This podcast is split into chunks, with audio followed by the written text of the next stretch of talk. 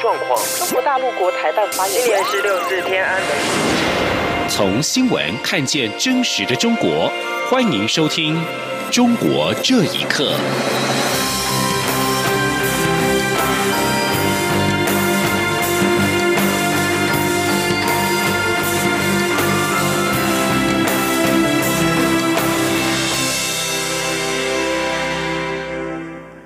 各位好，欢迎收听《中国这一刻》。台北、上海的双城论坛今天在台北举行。台北市长柯文哲在致辞时指出，双方将就因应新冠肺炎 （COVID-19） 的经验进行交流，并且探讨疫后的产业经济复苏和转型。柯文哲重申五个互相的原则，认为两岸交流比断流好，合作比对抗好，一家亲比一家仇好。台北、上海持续交流合作的关系不会改变。记者欧阳梦平报道。台北、上海的双城论坛二十二号上午登场。受到疫情的关系，今年论坛改以视讯的方式举办。台北市由市长柯文哲率副市长蔡炳坤、黄珊珊以及秘书长等人与会。上海市方面则有市长龚正、副市长宗明以及上海台办主任李文辉等。柯文哲在致辞时表示，双城论坛自二零一零年起，至今已迈入第十一年。虽然经过许多纷扰，北市仍然克服困难举办，因为这个论坛与民生息息相关，是维持两岸关系的重要管道。他认为，借由双城论坛，能让两岸在互信的基础上持续交流，累积彼此的善意，将有助于两岸关系朝正面发展。因此，今年即使受到疫情影响，台北与上海仍有交流不宜中断的共识。所以，双城论坛首次采视讯的方式办理，彰显彼此持续交流的善意与决心。他说：“我对两岸关系的立场都是一致的。”我处理两岸事务的态度就是务实。自从二零一五年我首次参加双城论坛到现在都没有改变。终究，两岸之间历史文化相连，经济往来密切。到今天，我还是认为两岸交流比断流好，合作比对抗好，一家亲比一家仇好。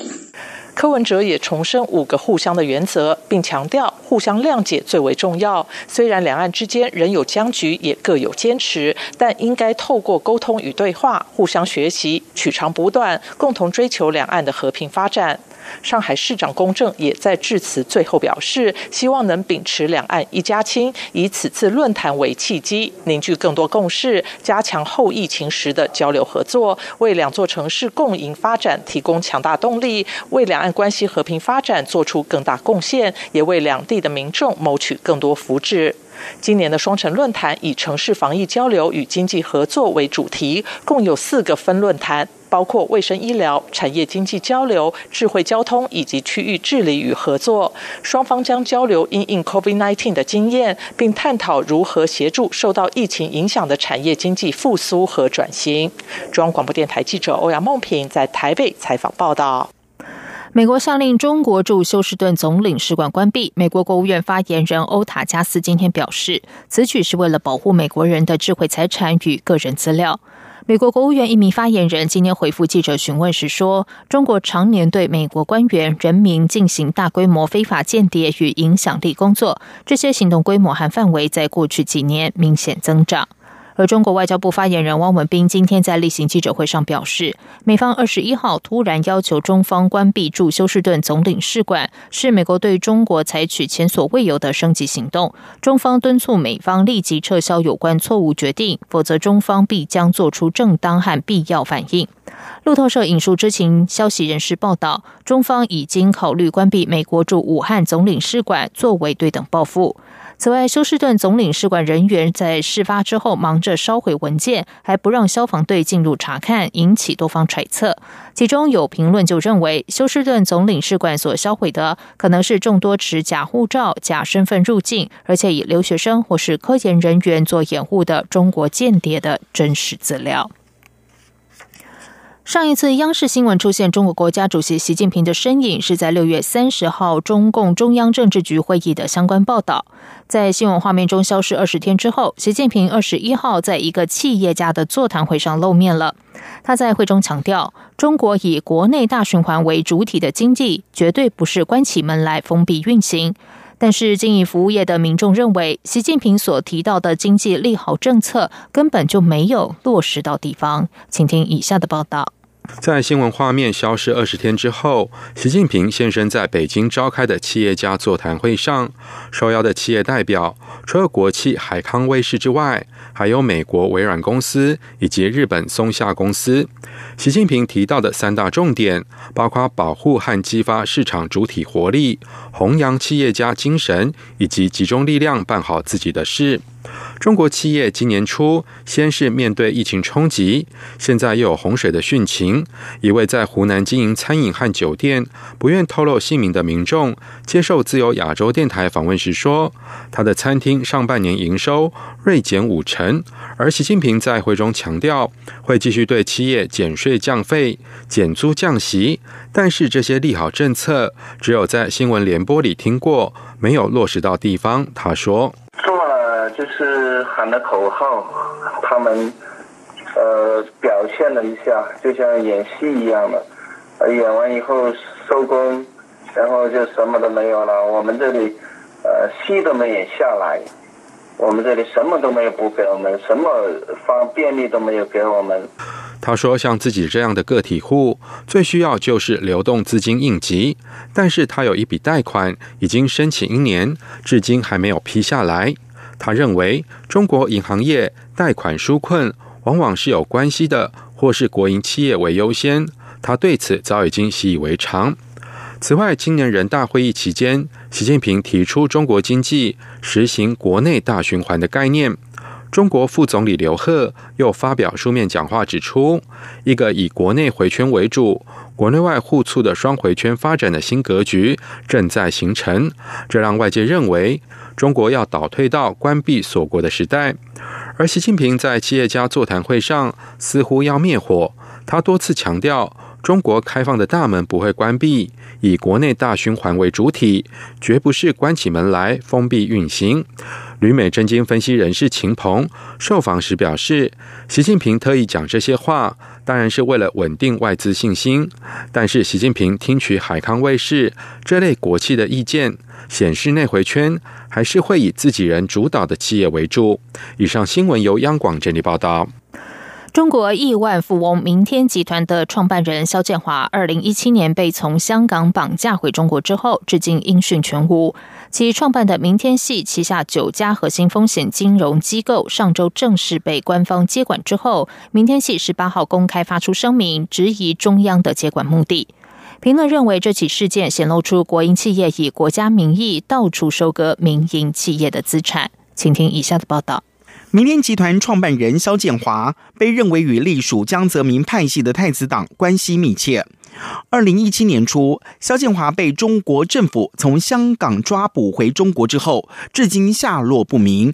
明天系旗下的九家核心金融机构，分别被中共银保监会和证监会以触犯相关法令为由宣布接管，接管期限至少一年。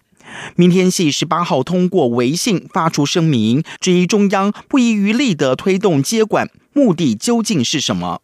声明强调，自从肖建华返回中国之后，明天集团始终全力配合相关部门调查，并透露监管部门派驻人员进行贴身监管，剥夺机构经营自主权，不允许正常开展业务等等，试图强行逼迫机构触发接管条件。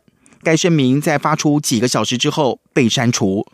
中国政法大学学者何纯接受自由亚洲电台访问时表示，这起事件可以看出国营企业不择手段的在收割民营企业的资产。我们看到的是有一个一致动作，就是说国企以国家的名义到处收割，造成了民营企业的或者倒闭或者陷入困境。不管你原来是一个民营企业也好，还是你幕后有什么人也好，抢占对方的对头的资产。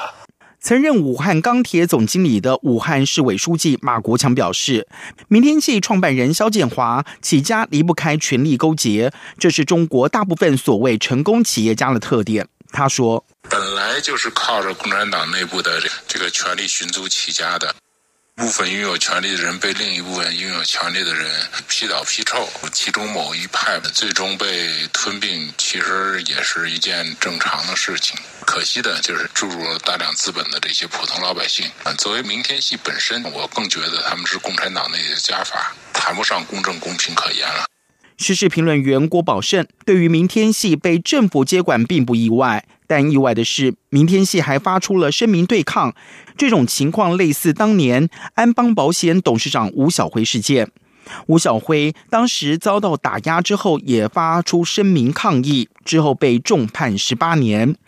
郭宝胜认为，肖建华最后恐怕会与吴小辉下场一样，财产只能归政府了。央广新闻整理报道。中国科学院大学一名硕士生因为在推特上发表辱华言论而被学校开除。同时，浙江大学一名男学生因为犯强奸罪被判缓刑，校方决定给予十二个月留校察看。这两件事情引起了舆论抨击。学者认为，中共政权一向重视意识形态，不能容忍异议言论，但形式方面不影响政权，反而觉得无所谓。请听以下的报道。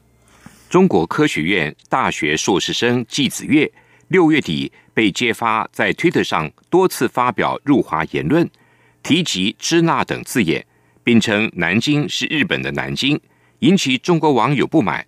校方指季子月的行为损害国家利益跟祖国荣誉，决定开除他的学籍。另一方面，浙江大学一名四年级女性学生因为之前犯下强奸罪。被杭州市西湖区人民法院判刑一年半，缓刑一年半。校方党委学生工作部公布决定，给予他十二个月留校察看的处分。对于两位学生截然不同的待遇，有中国自媒体以“强奸犯不开除，说错话却开除了，我们的大学怎么了”为题发文，质问：思想错误比性侵罪还要严重吗？前重庆师范大学副教授谭松。接受自由亚洲电台访问时表示，中共政权一向重视意识形态，不能容忍与中共观点不同的言论，在形式方面反而觉得无所谓。他说：“因为他的重点就是放到他的政权的稳固上面，放到他的他的意识形态，他老老实守他的那种他所谓的价值观，这一点他是看得非常重的。你要是办点形式方面的东西。”他觉得这个好像无所谓，因为这个不影响他的政权的问题。入华言论曝光之后，季子曰删除了言论并公开道歉，校方也依照校规召开处分论证会跟听证会。事实上，季子月不是第一个因为网络言论遭处分的中国学生。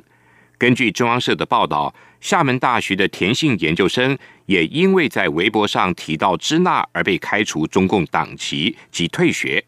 另外，在美国明尼苏达大学就读的一名罗姓中国学生，因为在推特上发布小熊维尼的图片，讽刺中国国家主席习近平，在去年七月回武汉的时候被拘留，并被以寻衅滋事罪判刑六个月。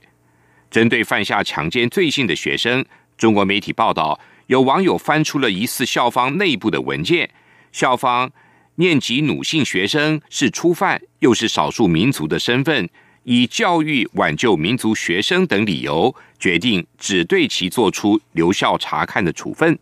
校方通报公布后，引发外界不满。浙江大学承诺启动后续调查，绝不姑息。央广新闻整理报道。香港的 COVID-19 武汉肺炎确诊病例近日急升。香港电台报道，港府进一步收紧 COVID-19 的防控措施。食物及卫生局局长陈肇始今天表示，从二十三号起，市民必须在任何室内公共场所佩戴口罩，实施时间暂定两周到八月五号。陈肇始表示，室内公共场所范围包括巴士总站及公共交通交汇处、商场、超级市场、街市、商店及大厦的大堂。他说，香港疫情近日出现了急剧变化，八月二十一号新增。